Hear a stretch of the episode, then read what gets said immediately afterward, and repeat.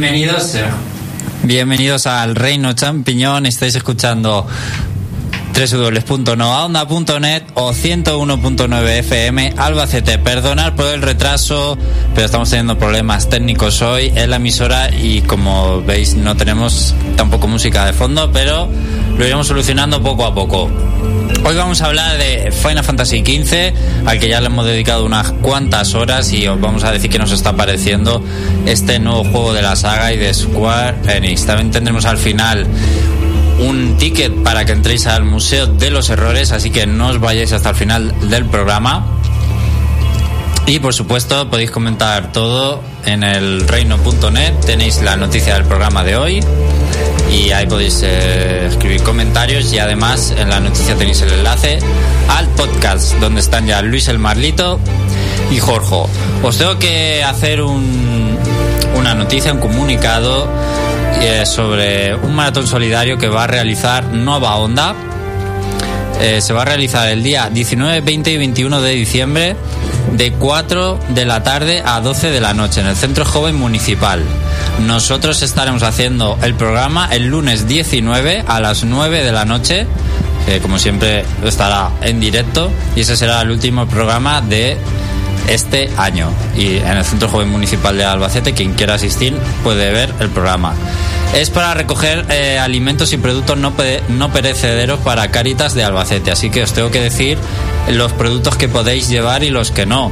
Eh, para los niños, que es para alimentos para merienda, son cremas de cacao, cacao en polvo y galletas. ¿Vale? Y para los proyectos con inmigrantes son productos de higiene personal, alimentos no perecederos como latas, conservas de pescado, atún, caballa, sardinas. Pero legumbres, arroz, pasta, etcétera, no necesitan porque ya disponen del banco de alimentos. Dicho esto, José Carlos, ¿podemos ir a las noticias? No podemos poner la entrada. No tenemos absolutamente nada eh, por dificultades técnicas. ¡Pum! Noticias. Venga, noticias. Pues además vamos rápido. Y, Sí, porque venimos cargados de contenidos esta semana y además que disponemos de poco tiempo, entonces vamos a intentar hacerlo lo más rápido y lo más... Comentar que estamos aquí José Carlos, Pablo, Félix, David y aquí un servidor, Alex. Un servidor Apache, Alex. Bueno, vamos a continuar con las noticias y es que esta semana, si cogemos de, de, este, de un sábado a otro, tenemos, tuvimos un evento bastante importante que fue el PlayStation Experience, que hubo anuncios y bastante entretenidos algunos de ellos porque hubo grandes juegos que se dejaron ver ahí como Uncharted, como The Last of Us Parte 2, entre muchos otros que vamos a resumiros un poquito el evento para que sepáis un poco lo que se coció. Uno de ellos que estuvo presente fue Crash Bandicoot Insane Trilogy, que es el remake, que no remasterización, sino remake, que está hecho totalmente desde cero y que nos va a traer la trilogía de Crash Bandicoot original que salió en PlayStation 1. No, se nota que está hecho desde cero además porque es como ver el Crash Bandicoot eh, viejo, el original, pero luciendo realmente bien. En gráficos de alta definición realmente, con unos efectos de luces y sombras muy buenos. Y espero que también hayan corregido ciertas cosas que tenían su jugabilidad y controles, pero yo creo que va a salir algo, un juego muy potable y que puede ser uno de los mejores del año que viene, ya desde aquí. Yo creo que tiene muy buena pinta y si vende bien, que hay mucha nostalgia por ahí, eh, a lo mejor se animan pues con juegos nuevos de Crash. Yo espero que ponga sistema de guardado en, en el 1. Digo, digo sis- sistema de guardado sencillo en vez de lo que pusieron. Sería un avance y por fin podría terminarme el juego. No pudiste terminarlo por eso, Félix. Bueno, otro de, los otro de los... Eh, cuéntalo, ¿qué Ah, pasaba? Es que para poder guardar tienes, ti- tienes que encontrar niveles de bonus y superarlos. Y si no superas el nivel, no grabas. Uh, Bueno, continuando con el evento, pues también tuvimos otros juegos como Danganronpa, V- V3, Gran Turismo Sport, que nos mostró algunos de sus vehículos nuevos, un tráiler de Horizon Zero Dawn, que también es otro de los juegos más esperados por aquí de un servidor y yo creo que de Alex también, y que nos mostró algunas de las bondades que va a tener esta espectacular aventura. bastante, me pone bastante este juego, el Horizon. La ambientación de medieval, pero con monstruos, eh, robots electrónicos y tal, me gusta. Tiene ahí una atmósfera tecnológica bastante decente. Es un poco, es un poco Beast Wars, ¿sabes? Me recuerdo. Oh, va, que, que sería Call of Beast Wars, por favor. Bueno, siguiendo otras de, otro de los lanzamientos, pues fue NAC 2, que fue la que va a ser la continuación del juego de lanzamiento de PlayStation 4, que ahora va a introducir a otro personaje que te va a ir ayudando eh, de manera cooperativa, Este, ¿vale? este es el juego que nadie necesitaba. Hombre, pero Porque hacen secuelas que nadie pide. pues no lo sé, la verdad. Otro de los juegos que ya adelantamos aquí mientras estuvimos en el plató fue Marvel vs. Capcom Infinite, que es el crossover definitivo de, de esta franquicia que llegará a PlayStation 4 de momento eh, en diciembre, noviembre, a finales de año, y que va a tener un modo historia eh, estilo cinematográfico que va a tener elementos de películas como Los Vengadores. Bueno, a mí no me dice nada, en principio, este juego, pues una entrega más. Hmm. Otro videojuego que yo espero muchísimo es Nier Automata, que ya tuvimos fecha de lanzamiento europea para el juego, que va a ser aproximadamente en marzo. Se dejó ver un nuevo tráiler de Nino Kuni 2, Revenant Kingdom, eh, un juego celebración de la, del vigésimo aniversario de Parrapa de Raper, que es otro juego rehecho desde cero, que va a traer las dos entregas que salieron en PlayStation y que pues ya disponemos de una demo en la PlayStation Store de PlayStation 4. Vimos Persona 5, Pyre, eh, Akuma en Street Fighter 5, tráiler de lanzamiento de The Last Guardian, The Last of Us parte 2, que tendremos una historia totalmente nueva en la que Ellie será la protagonista del juego. Para cerrar también tuvimos Uncharted de Los Legacy, que cerrará las aventuras de Nathan, pero con dos personajes totalmente olvidados por parte de la comunidad y que viene bien recordarlo. Como último destacable tendremos a Wipeout Omega Collection que traerá el recopilatorio de Wipeout HD, HD Fury y Wipeout 2048. Bueno, y otros juegos que rescatan, no sé si has dicho el Parapa. ¿Sí? Y también el Patapón. Patapón. Se supone que. Y Loco Roco. Y Loco Roco, la trilogía. Bueno, Loco Roco no sé si hubo dos. Patapón es la trilogía para Play 4, se supone. Se supone que es para PlayStation 4, pero no concretaron demasiado al respecto. No hay fecha oficial del autómata, no solo sé, solo que parece ser que se lanzará en marzo. 23 de marzo me parece que era la fecha de lanzamiento. Bueno, pues ahora Bueno, Jorge parece ser. Insiste en que es el único que le ve algo malo al Crash. eh, comenta en el chat que no le gustó porque había cosas que parecían muy cutres, cosas de físicas y texturas. Pero luego los gameplays que se han mostrado se ven bien. Hmm, Bueno, es que es un juego mostrando el primer tráiler, yo creo que es... Yo lo veo bastante bien el juego para, para lo que es, ¿eh? Es adelantar acontecimientos de un juego que va a salir, pues lo más seguro a mitad final de año y le quedarán muchas cosas por pulir, pero yo lo veo bastante bien. Bueno, si nadie tiene nada más que añadir de esta PlayStation Experience, vamos a llegar a mm, el bloque de Nintendo que ha sido la única y por motivos bastante bastante concretos, porque después de todo el aluvión de, lan- de lanzamientos que hubo la semana pasada de Sony y Microsoft, que ha estado muy callada últimamente, tenemos más rumores y filtraciones, incluso noticias confirmadas de Nintendo Switch, que es una consola pues que tenemos el evento el próximo 12 de enero ya aquí al lado Uh, queda un mes. y, Por fin. y ya podremos saber muchas más cosas de la futura consola de Nintendo.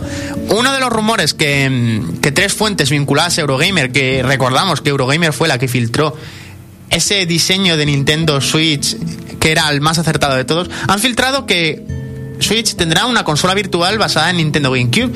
Se han realizado distintas pruebas con juegos como Mario Sunshine, Luigi's Mansion e incluso Smash Bros. Melee.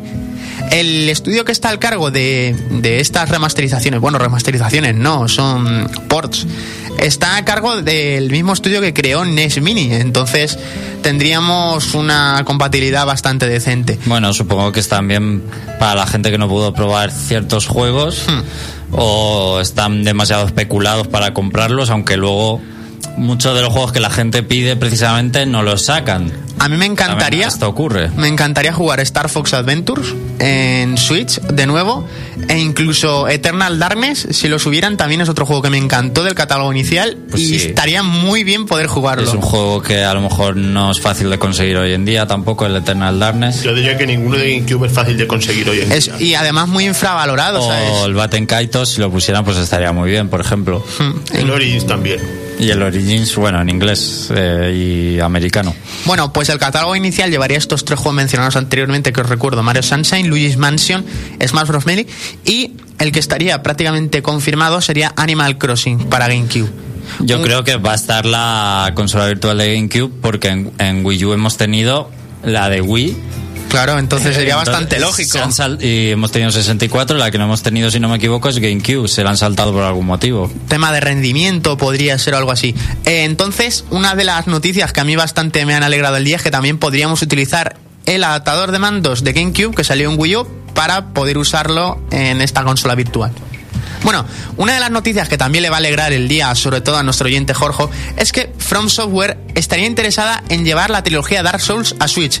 Es una noticia que ellos mismos han dado y de la cual Laura Kate Dale, que es otra de las periodistas que más filtraciones algunas bastante erróneas, otras bastante ciertas, ha dado sobre Switch, confirmaría que ya hay una versión jugable de Dark Souls 3 para Switch y que sería presentada el próximo día 12 de enero. Entonces, em, dado el rendimiento que ha dado Dark Souls 3 en la mm, consola de Nintendo, estarían bastante interesados en llevar un recopilatorio que llevaría la trilogía. Además de llegar a Switch, este llegaría a PlayStation 4 y Xbox One. Esto Estaría bastante bien, la verdad. es una de las... llegar al público de Nintendo que no ha podido jugarlos. Y bueno, ya sabemos que From Software trabaja seguro en Switch por el logo que apareció. Y bueno, esta gente poco juego sabe hacer. Eh, son buenos, pero tiene que ser un Dark Souls casi seguro. O un Bloodborne o- o un- le cambian el nombre, pero va a ser un tipo Dark Souls al final. Sí, además que no los veo yo tirándose a la piscina para hacer un juego estilo Dark Souls exclusivo para Switch. Es lo más claro es llevar Dark Souls 3, una edición juego del año o algo así con, con sus contenidos y Yo a creo ganar que billetes. Dark Souls 3 va a estar seguro, en plan, eso, Segurísimo. edición juego del año y quizá en recopilatorio, ya veremos. Y además que es un juego que se agradece bastante, ¿sabes? Es- Comentan en el chat, por ejemplo, Yaro CT. Yo que no tuve GameCube, a lo mejor me pilla alguno. Por mí estaría genial.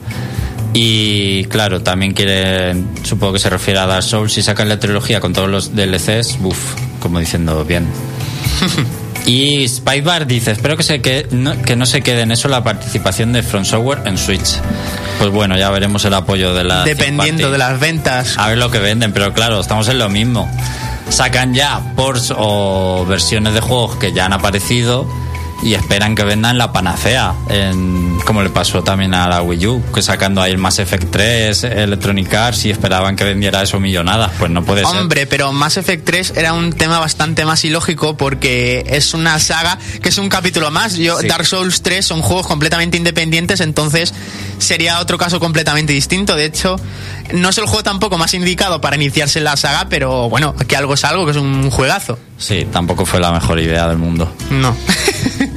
No, no tuvo muy buenas ideas Nintendo con Wii U. No, bueno, Electronic Arts se quejó mucho de que no vendían sus juegos de inicio. Bueno, sí, sacó también un Need for Speed o algo Y así. FIFA. Y ya dejaron de darle soporte por eso. Pero es que FIFA se veía como una versión de PlayStation 2, básicamente. Y el que no se lo crea, pues que se baje la demo, que se veía bastante mal. Mira, esta es una noticia que sí está confirmada. Y es que ya tenemos el primer accesorio confirmado para Nintendo Switch. Va a ser un cable USB. Pero un cable USB mágico. ¿Para con, qué? Con tecnología USB-C, que está, especia- que está especialmente eh, pensado para recargar la consola a una mayor velocidad. Este tipo de cables lleva una tasa de carga el doble y el triple de energía más rápida que la de que la de los estándares de ahora mismo. Pues Entonces, está bien. ¿Hay algunos ¿Es el mismo cable que algunos móviles ya tienen? Que también carga mucho más rápido. podría ser ese mismo cable, pero Es que no me acuerdo del nombre, pero sé que... USB-C es el tipo de cable, es el estándar. ¿De los móviles también? Creo que el que usamos ahora mismo es el B, el que usamos normalmente, pero ya hay algunas tecnologías que sí lo están incorporando. Claro, pero hay gente que ya tiene móviles Xiaomi de estos nuevos y, y ya... Es que no me acuerdo del nombre, pero sé que me han dicho, pues esto carga rapidísimo, que es un nuevo tipo de cable. Pues los, los venderían por separado y que aparte de dar el doble y el triple de energía, también transfiere audio y vídeo. O sea que imagínate tú usar este cable con una power bank ahora mismo, con tu Switch. Llevas una power bank, taca, cable USB-C. Eso sí, la power bank se va a Sí. quedar muerta en dos minutos, pero la tienes cargada bastante rápido. Bueno, es para eso al final. Claro, para eso está. Luego, otra de las partes de Nintendo Switch es el dock. El dock, la base de la base que tendrá en Nintendo Switch que servirá para recargarla también, para tenerla conectada a la luz de nuestra casa. Bueno, pues una fuente confirmaría que este dock no solo va a servir para hacer que la consola se recargue, sino que va a dar una velocidad, un empujoncito a la velocidad de reloj de la CPU. Eh, ¿Cómo sería esto? Pues que al estar dentro de su base lo que es la tablet, la consola, se pondría directamente en 1080p de resolución nativa. Ya recordad que la propia pantalla de Switch tiene una resolución de 720. Entonces, al pincharla dentro del dock, esa velocidad de reloj aumentaría para darle esa resolución de 1080p y activaría una refrigeración especial para evitar que esta, esta parte se recaliente. O sea que es algo bastante... No sé, suena muy bonito, pero habrá que ver si es verdad, hombre. Podría sonar lógico, pero veremos. Sería algo bastante lógico porque no creo yo que Nintendo Switch tenga una resolución en televisores de 720. Sería Como mínimo 1080. Sería cutre a estas alturas, pero es Nintendo. Yo Hombre, no sé qué esperar ya. Yo Nintendo veo bastante lógico puesto por las 1080p y no por las 4K, porque las 4K es que no, están desmesuradas. olvídate, eso de eso olvídate. Porque, porque no veo yo muchas personas que tengan ahora televisores 4K en su Que casa. va a poner 4K eh, en juegos que igual la mayoría del tiempo lo juegas en la tablet esa. O sea que. Splatoon a 4K no tiene mucho futuro tampoco. También hablando de Splatoon, bueno, tenemos ya un nuevo juego confirmado para Switch. Eh, Laura K. Dale dio en la tecla por una vez y desveló Seasons of Heaven, que es un juego exclusivo que está basado en un futuro distante en el que las formas de vida están casi extintas, ¿vale? Eh, y un grupo de humanos está intentando reconstruir y repoblar la Tierra, pues como pueden. Está ¿Pero desarrollado... ¿Estás hablando de Splatoon? No, ¿De qué estás hablando? es Seasons of Heaven. He dicho Seasons of Heaven. Ah, ¿y eso qué leches es? Pues el juego nuevo que han confirmado. eh, Has desconectado, ¿vale? Eh, No, no. Vamos no a sé. reiniciar. Pensaba que estabas contando un argumento de Splatoon 2 y No, yo, no, ¿qué? no, no, no, esto es demasiado hardcore para un Splatoon. Re- vuelvo, a, vuelvo a empezar. El nuevo juego confirmado es Seasons of Heaven, que hubo una Bueno. filtración a lo largo del jueves. No hay vídeos ni nada, ¿no? Hay Juego- capturas de pantalla. Juego que nadie conoce. La última noticia, David. Y déjame terminar el argumento, que hay gente que le interesa. No creo. El protagonista se llama Jan, es un chico con síndrome de Asperger que tiene poderes telepáticos para comunicarse con su perro. Entonces vendrá desarrollado en un Real Engine 4, que eso ya deja ver un poco la potencia de la Bueno, de consola. momento humo, hasta que no se vea nada. Bueno, pues esto termina el bloque de Switch y como última noticia vamos a hablar de un juego, pues una noticia que nos ha hecho bastante gracia, que es Super Mario Run, que ya la- ha sido lanzado para dispositivos iOS de, de Apple y que al jugar nos obliga, espérate que posemos para la foto selfie, vale, muchas gracias, Como Final Fantasy XV. Eh, nos obliga a usar una conexión a internet permanente para, para jugar. La excusa que ha dado el señor Miyamoto durante estos días en un evento que hubo en la- una Apple Store de Nueva York es que quieren ofrecer un software seguro a la vez que estable. También buscan frenar la piratería de alguna Pues manera. claro, si al final es eso. Es que es eso, Pues me parece bien. sincronizar en los servidores de Apple y en un futuro de Android para que tú no pirates el Si juego. no te gusta, pues no te lo compres y ya está. Y así terminamos el bloque de noticias de esta semana. Pues vamos a descansar brevemente, José Carlos. ¿Podemos descansar? Hoy es que estamos en pañales, por si alguien se ha conectado tarde al programa. No tenemos nuestras cuñas, ni nuestra música, ni nada. Algo, algo de música podemos poner, no os preocupéis. La canción que vamos a poner ahora en el intermedio la, nos la ha solicitado Spipe Dark, que es el opening de Sora no Woto. Muy bien, pues volvemos con eh, las impresiones de Final Fantasy XV. No os vayáis.「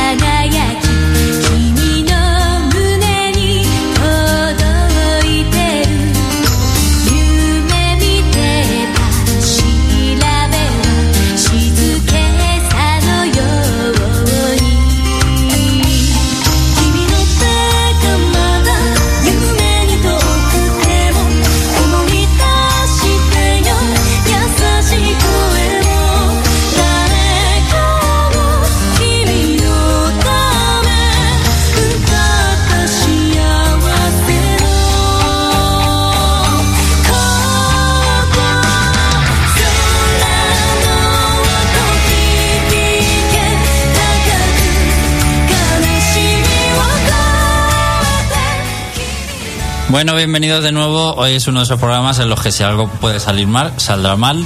Esperemos que se note lo menos posible. Bueno, vamos a hablar de Final Fantasy XV y para eso tenemos a, también al otro lado del teléfono a Xavi. Buenas tardes. Hola, buenas tardes chicos. ¿Qué tal? ¿Cómo estás pasando la tarde, Xavi? Muy bien en Valencia, con manga corta, súper bien. ¿Qué vas a cenar? Ya te vale. ¿Qué voy a cenar? Pues entrecot. Muy bien. Muy bien. Oye, Buena elección. has superado a Jorge. Bueno, Xavi, vamos a comenzar a hablar de este Final Fantasy XV que estamos los dos jugando en nuestras partidas, uno con más horas que otro, pero bueno. Eh, claro, hay que recordar, Xavi, porque este juego no lo parece, pero lleva 10 años en desarrollo. 10 años y la verdad es que parece que tenga como flecos. Algunos retales hay un poco viejos de texturas, ¿no? No solo de eso, no, vamos a ver, no, a mí me gusta mucho gráficamente. Lo digo más que nada por la historia, porque parece que hay Mm, vale. muchos flecos en cuanto a la historia que no la han sabido conectar bien. Pero no obstante, eh, ya se han anunciado DLCs donde se va a expandir la historia para, se supone, eh, cubrir esos huecos que se quedan vacíos. Incluso aseguran que habrán personajes eh, jugables que aparecen en la, en la historia. Sí. Es más, lo digo más que nada porque aparecen personajes súper importantes durante la historia que aparecen y desaparecen. Sí. Y no se sabe nada más de ellos. Ahora hablamos de eso. Es que te me has ido ya muy adelante, ¿eh? Pero sí, eh, de eso quiero hablar también. Pues claro, hay que recordar que este juego empezó siendo aquel Final Fantasy Versus 13. Incluso hay que decir que empezó con un director, Tetsuya Nomura, y ha acabado siendo otro, que es el señor Tabata. O sea, ha tenido hasta un cambio de director. Lo cual, bueno, es un poco que dices, eh, ¿qué, va a ser- ¿qué ha salido aquí? ¿Qué habéis hecho? Y hay que contar un poco la historia de, est- de este juego, que bueno, la verdad es que si te lees un poco la sinopsis que te viene en la carátula o el resumen, pues ya te lo cuenta un poco todo lo que es el inicio. Y es como si quieres saber más, mírate la película. ¿No? Sería eso. Exacto, aunque no hace falta ver la película realmente. A mí lo que no me ha gustado del juego es que le cuesta muchísimo arrancar. Bueno, mm, yo llevo 40 horas de juego y tampoco es que arranque, bueno, No, quiero decirte que para mi gusto no tiene un inicio súper potente, ¿sabes No. lo que te quiero decir? Que sí, que eh, hay una, una pieza clave que eh, pasa en la película y también y pasan de puntillas por, por el juego, que yo creo que es lo más importante de todo, que pasen de puntillas por el juego, Mm. pero no tiene un arranque que digas, oh, qué guay, voy a seguir jugando. No. Sino que tienes que jugar y jugar y jugar para que te enganche. Porque Sí. yo creo que la- el mayor atractivo de este juego, para mi gusto, evidentemente, y lo que te mantiene enganchado eh, frente al televisor es el sistema de juego. Mm. Pero bueno, de eso ya hablaremos. Bueno, pues brevemente, básicamente tú eres el príncipe de un reino, tu padre te manda fuera a un viaje, tú realmente el príncipe va a casarse, pero mm, lo cuentan como un mero trámite, así no parece muy importante que se vaya a casar, pero él va a casarse y mientras está fuera, pues atacan tu reino y tu padre, que es el rey, muere. Y esto te lo cuentan en, vamos, en la película realmente. Toda la invasión de, del reino y la muerte del padre lo cuentan en la película y a ti te ponen cachos como de tres segundos de los momentos más impactantes y emocionantes de la pelea que tiene el padre, pero es como, si quieres saberlo, pues mírate la película. Y la verdad es que eh, no es que sea muy necesario, pero sí que te dan ganas de ver la película por saber qué ha pasado ahí. Y además, a mí lo que no me ha gustado eh, es que pasen de puntillas, porque eso ocurre eh, al inicio del juego. Sí. O sea, a las dos o tres horas de estar jugando. Que realmente si lo hubieran incluido en el juego lo habría hecho más emocionante también. Claro, es eso. Ese, la historia yo creo que en el, el inicio, eh, el, eh, para mantener enganchado al, al, al jugador, creo que lo han hecho mal en ese aspecto. Mal eh, en cuanto a, para el jugador, para ellos en cuanto a marketing, para que te compres la película y demás, eh, de puta madre. Claro, exactamente. Bueno, comprar o gratuitamente de alguna manera, ya se sabe. Pero bueno, eh, básicamente, ¿qué tenemos que hacer como príncipe? ¿El objetivo del juego cuál es? Bueno, pues el reino, digamos que se ha apoderado de él un imperio maligno y para derrocar a este imperio, pues el, príncipe que son, eh, somos nosotros, el protagonista, tiene que reunir las 13 armas eh, sagradas de los eh, 13 reyes antiguos de, de Lucis, que es el, el reino, y que son armas chetadas y tú tienes que hacerte con estas 13 armas para poder eh, eh, decir, para, o sea, para poder eh, adquirir todo su poder y con ese poder derrocar al imperio.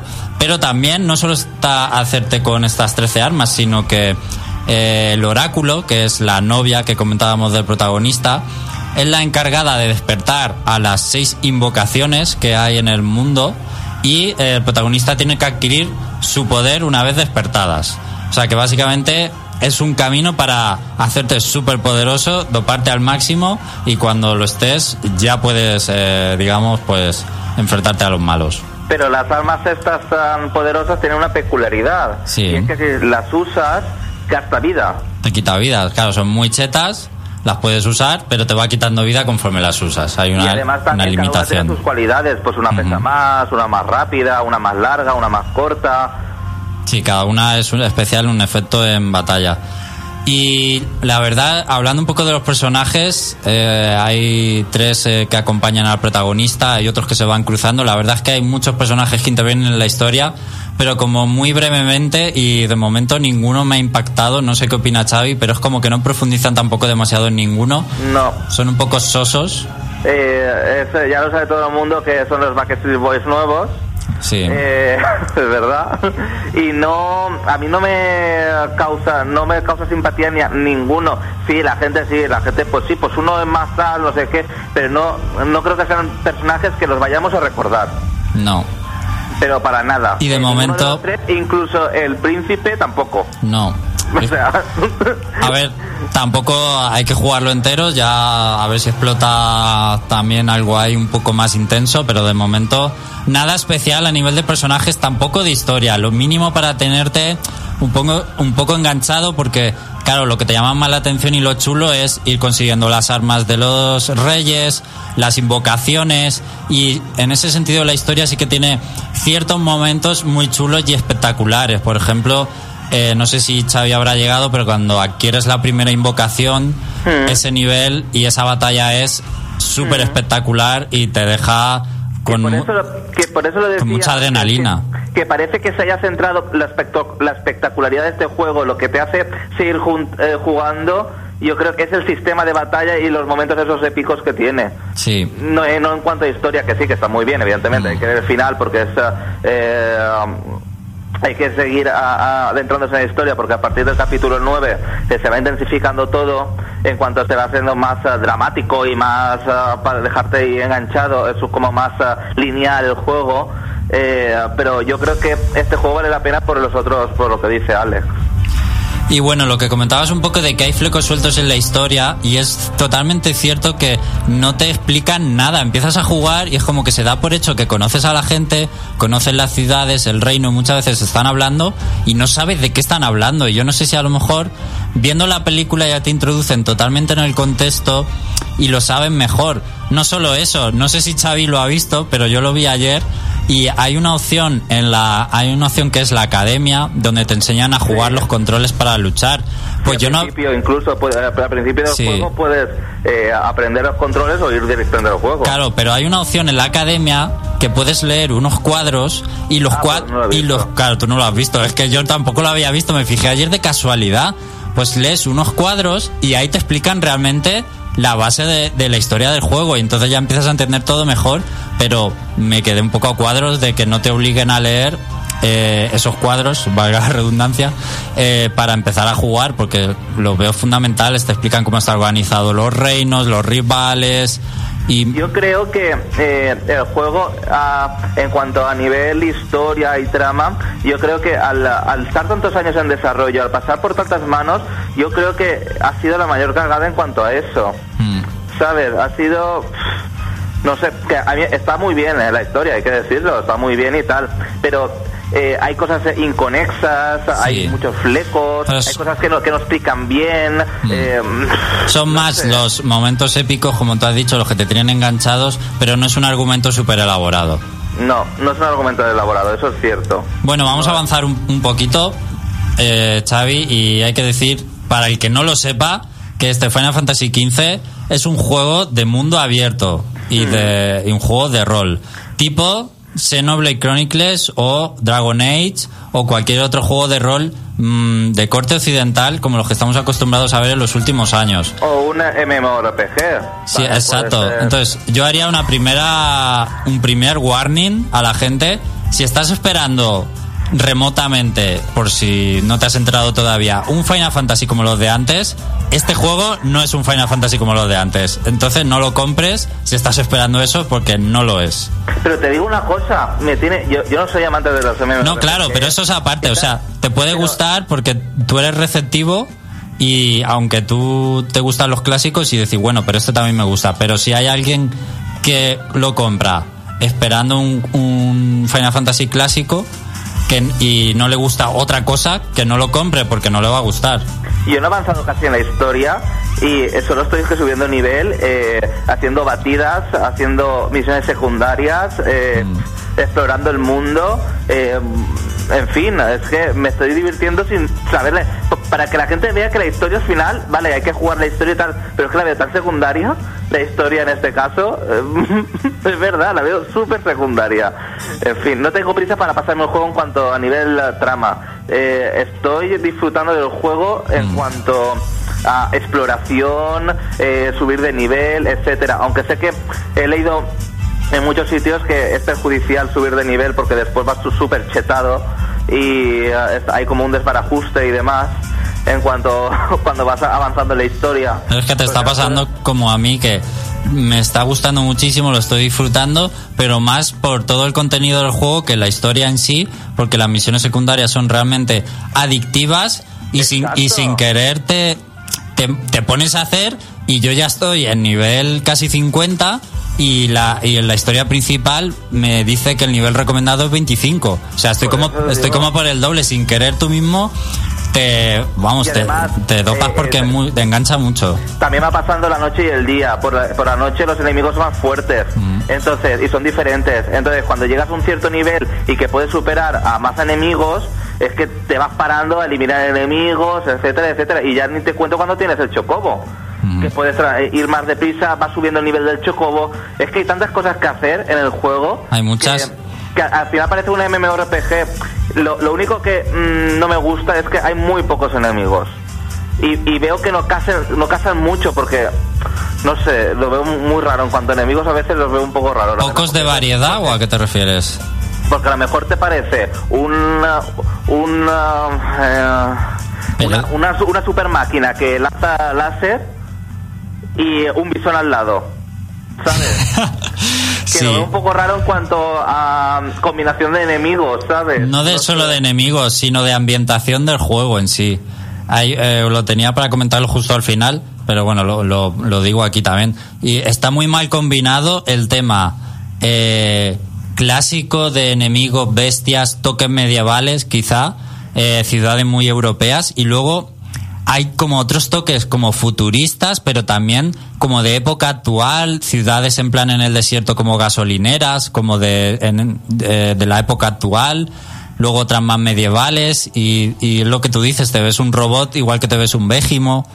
Creo que el- la ambientación, la fusión les ha quedado muy rara.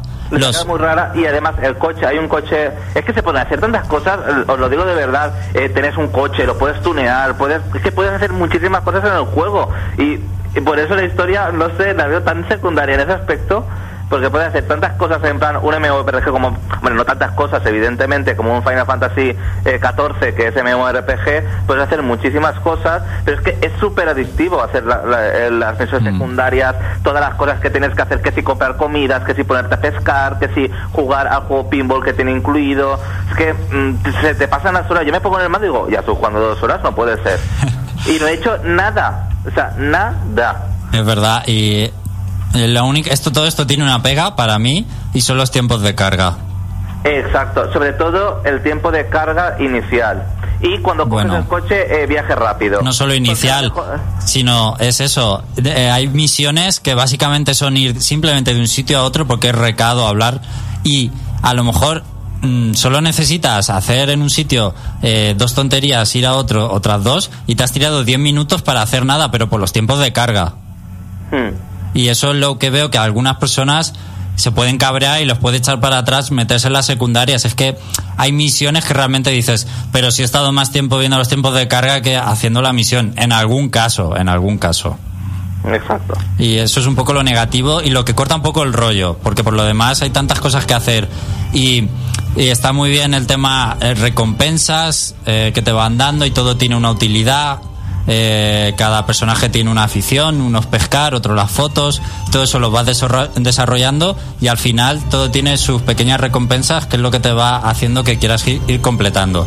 Igual como la mesa de habilidad, bueno, no sé de qué, quieres hablar, iba a hablar ahora más o menos, ya que tienes su- sus aficiones de las habilidades que te pueden conseguir, el típico tablero que tenés en Final Fantasy para mejorar las habilidades. Hmm.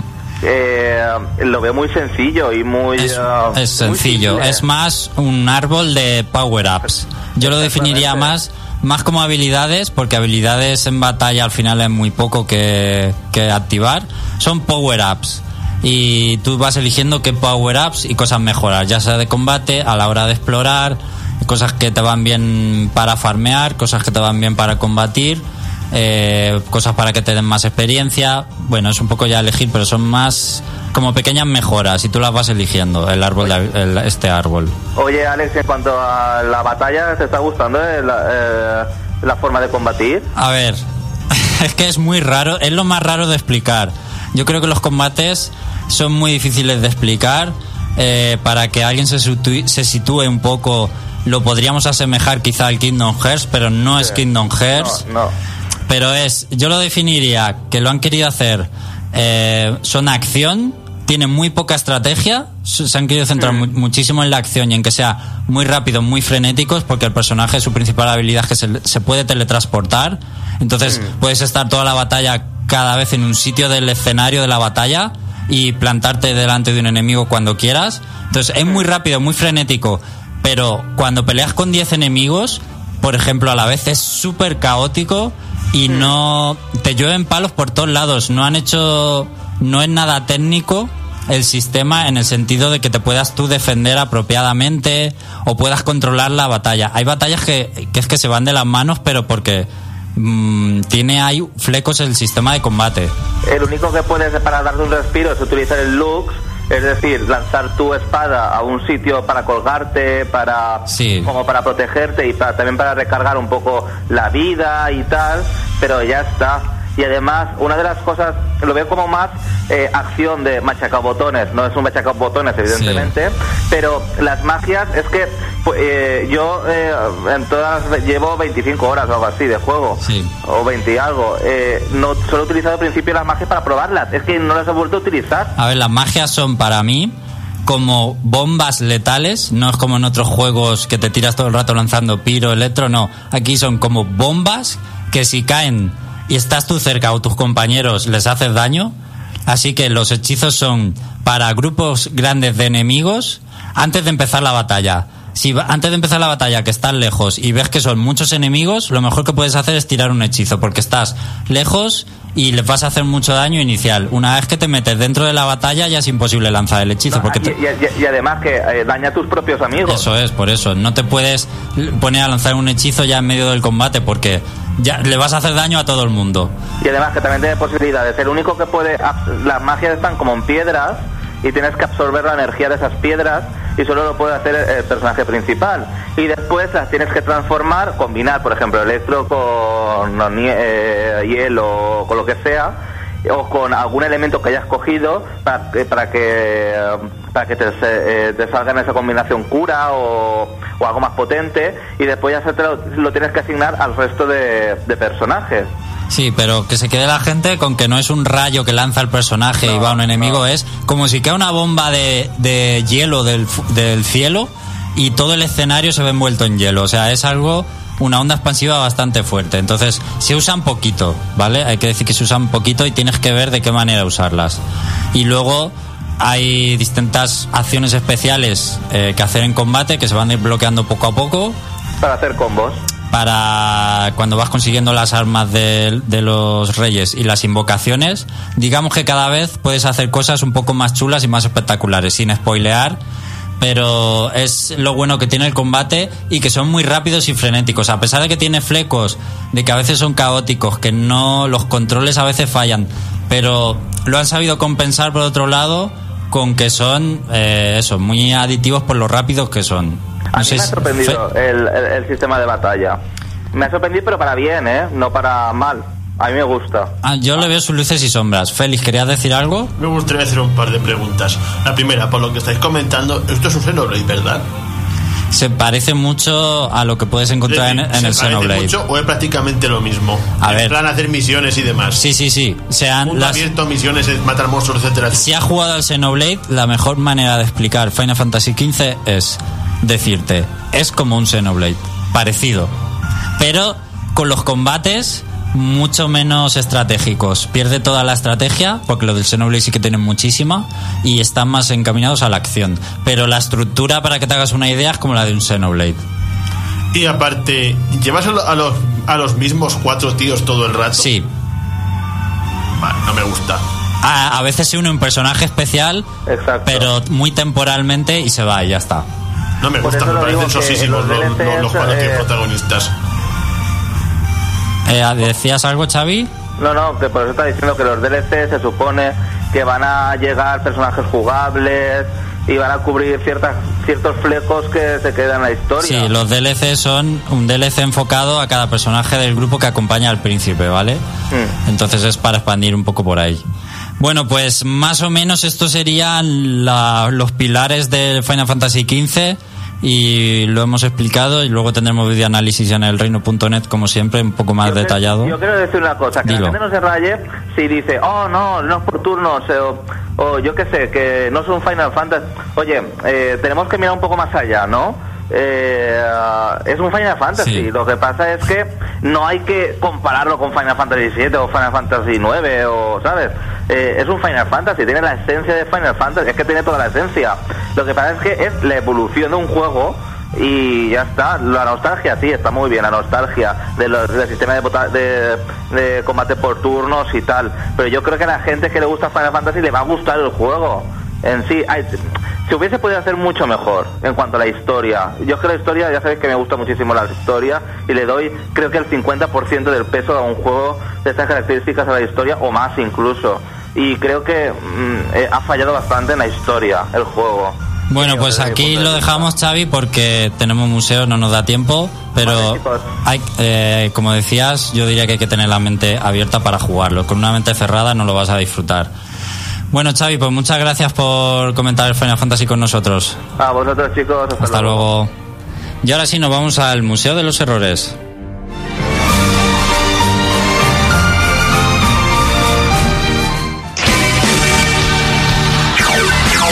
Pasen, pasen y vean el Museo de los Errores del Reino Champiñón. Quizás no puedan volver a conciliar el sueño.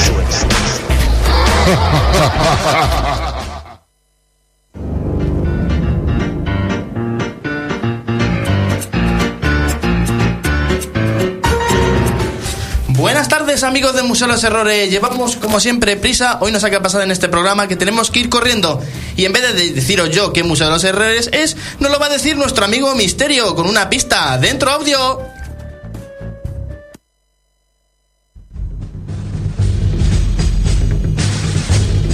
Ja ja ja. Soy Misterio y Mori por daros una pista del siguiente juego del museo con una canción. Listen carefully. Llega un juego cutre para la Game Boy. El mayor desastre que he visto hasta hoy aunque no parezca original, lo hizo THQ y Disney lo sacó oficial. Qué fuerte.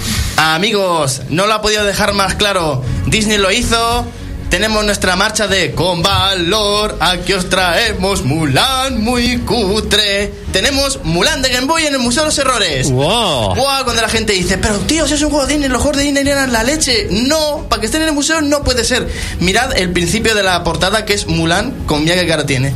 Está. Pop. Pero es Pop. Game, es Game Boy. Eh, en Boyaco. Tiene una música que no hemos podido traer por desgracia, pero es mm, petit qualité. Pe- Pecata minuta, ¿no? Exactamente, de lo mejorcito. El juego, pues mirad cómo se ve de maravilloso.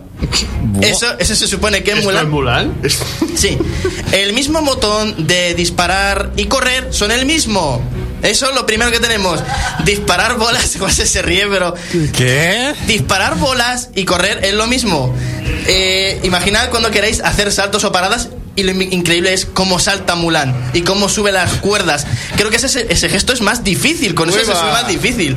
Pues este nivel es el campamento de Mulan y reviviremos la película Disney tal y como la conocemos, porque conocemos que Mulan iba ya de guerrero y tenía que subir por cuerdas, le disparaban propias flechas a sus compañeros, había un sitio muy raro, todo era muy isométrico, claro que sí, como la Mulan que yo recuerdo, mi Mulan favorita.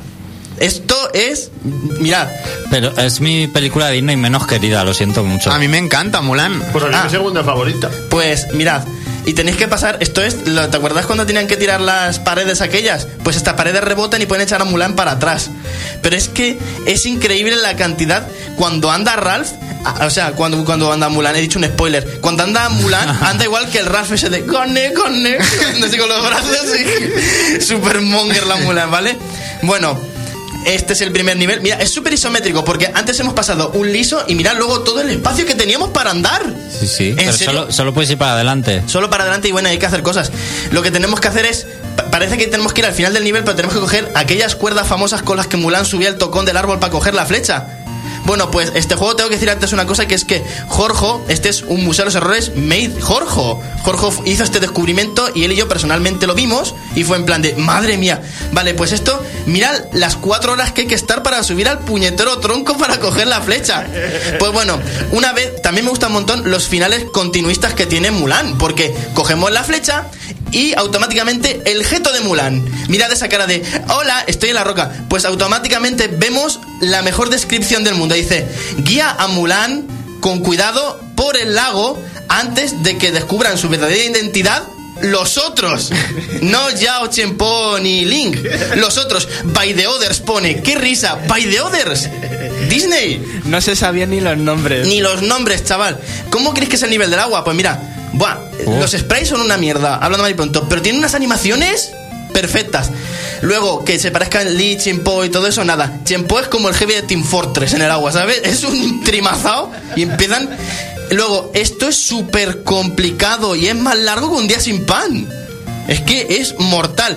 Luego, eh, vamos, a, vamos a pasar directos a la acción. Esto es un scroll hacia arriba, es como una carrera. Tenemos que guiar a Mulan. Se puede meter unos segundos bajo el agua. Pero hay una parte en una roca que si no estás muy atento, te comes la roca, te come el scroll y mueres también.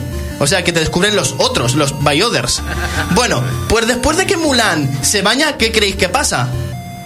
No sé, el dragón, yo no sé. Que se van a la aldea, los reclutan para ir a la aldea. Eh, no, es lo de mi dulce y linda flor. Pero en el juego dicen, después de que Mulan se ha bañado, dice, Dios mío, Mulan ha provocado una avalancha. Ah, muy bien. y tenemos que hacer la parte esa del hielo en la que Mulan le atacan los unos, que los unos tienen una cosa muy importante. Los unos son todos Sanju. Este es el eslogan de este juego. Todos somos Sanju. Porque todos los unos son igual que Sanju y Sanju es un uno al que le han puesto la capa esa que llevaba de pieles. Y luego, ¿quién no recuerda esa escena de la película de Mulan tan famosa en la que hacía eh, snowboard en un escudo y no hacía otra cosa? ¡Cuidado con ese uno! Salen unos de la nieve que hacen así como ¡eje que te cojo! Y encima se estampan la nieve y ya está. No creo que Mulan se debería morir por eso. Pero bueno, continuamos nuestra super aventura. Y si pensáis que aquí ha acabado todo, bueno, tiene un sistema de power por si nos enganchamos en el juego, que no es posible porque es muy divertido. Y mirad, otro objeto de Mulan, maravilloso. Y luego hay una especie de modo aventura en el que tenemos que coger e irnos a través de la nieve en una aventura isométrica en la que no entenderemos nada. Tenemos que coger rampas de hielo que no llevan a ningún lado. Y por supuesto, no contamos con la ayuda de Musu ni el grillo porque no aparecen. Eso es lo mejor. y ahora pasamos lo mejor. ¿Quién se acuerda de la película de Mulan? Lo que pasaba después de. Del típico momento en el que Sanju descubre a Mulan. Que todos se avergonzaban, ¿verdad? Sí. Pues la Game Boy lo ha representado tal que así. tal que así. Eh, Parece el Homo eso. Exactamente. El geto de Mulan. Yo creo que esto es el Museo de los Errores. Es la descripción gráfica. Esa mítica cara de Mulan. Eso representa. a- Hubo un señor de Chacheku que dijo: Esto es Mulan triste. Y dijo: Venga, mételo la Game Boy. ¿A quién se lo dieron a dibujar eso? No sé, pero son pesadillas nocturnas gratis para niños. Muy bueno, muy ¿Por qué bueno. no se lo dieron a Capcom? No lo sé, no lo sé, pero bueno. Luego se supone que dice que empezó a oír un, un llanto y tal. Aquí está la aventura que tenemos que hacer. Mirad, otro Sanju, pero es un Sanju descalzo que solo tira bolas de nieve hacia abajo, nivel Donkey Kong. Solo Sanju Kongs. Y luego, ¿qué pensáis que pasa después de la aventura de la nieve? Pues obviamente eh, Mulan iba a China, ¿os acordáis? Pues pasado después de los Donkey Kong Sanju, habiendo pasado los Sanju arqueros, otra vez sale la cara de Sanju y salen como 17 tíos que dices, pero vamos a ver, es que, pero no sabéis dibujar lo de Disney. Esos unos quiénes son, otra vez son 17 Sanjus, cada uno dibujado, uno más alto, uno más gordo, y luego es, gente de China, vamos a salvarla. Está la gente de China quieta cuando están los unos atacando. Está en el pueblo de China y está ahí Mulan, venga gente, que están atacando. Viene un Sanju con un sable, mirad, no me digas que no es Sanju ese tío.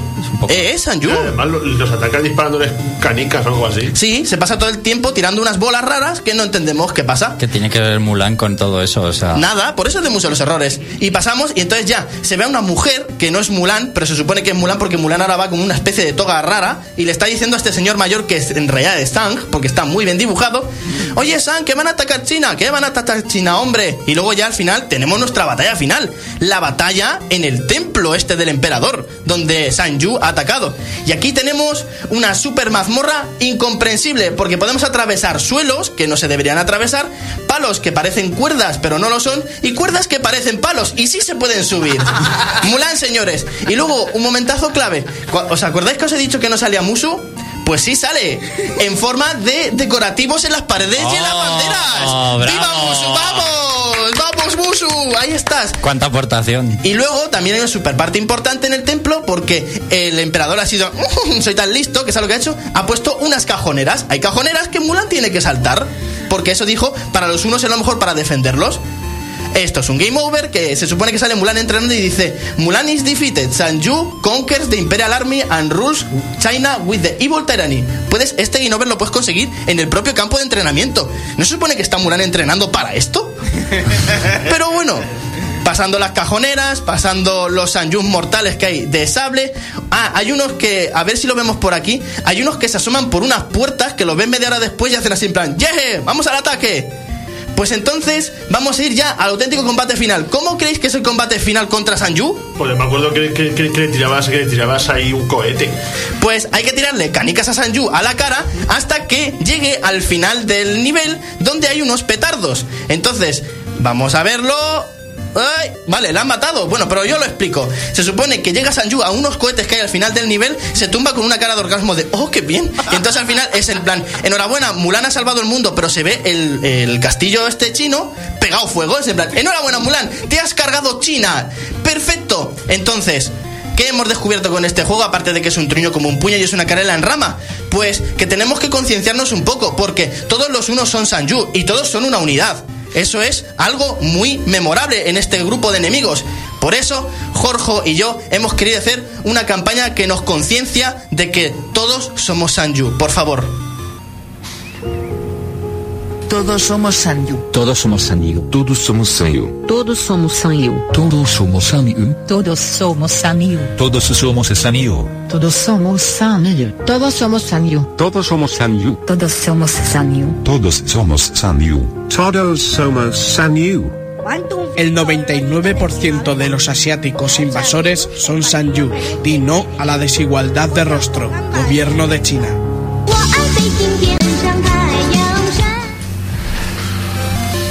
Amigos, con esto terminamos el Museo de los Errores de Mulan y ya el próximo Museo de los Errores amigos es los Canela en Ramagol, así que preparad vuestros Museos de los Errores favoritos que dentro de poco os enviaré todo lo que tenéis que hacer para votar a vuestros Canela en Rama favoritos. Y obviamente amigos, ¿este juego qué es? Un truño Como un puño. Y se va el reino champiñón hasta la semana que viene.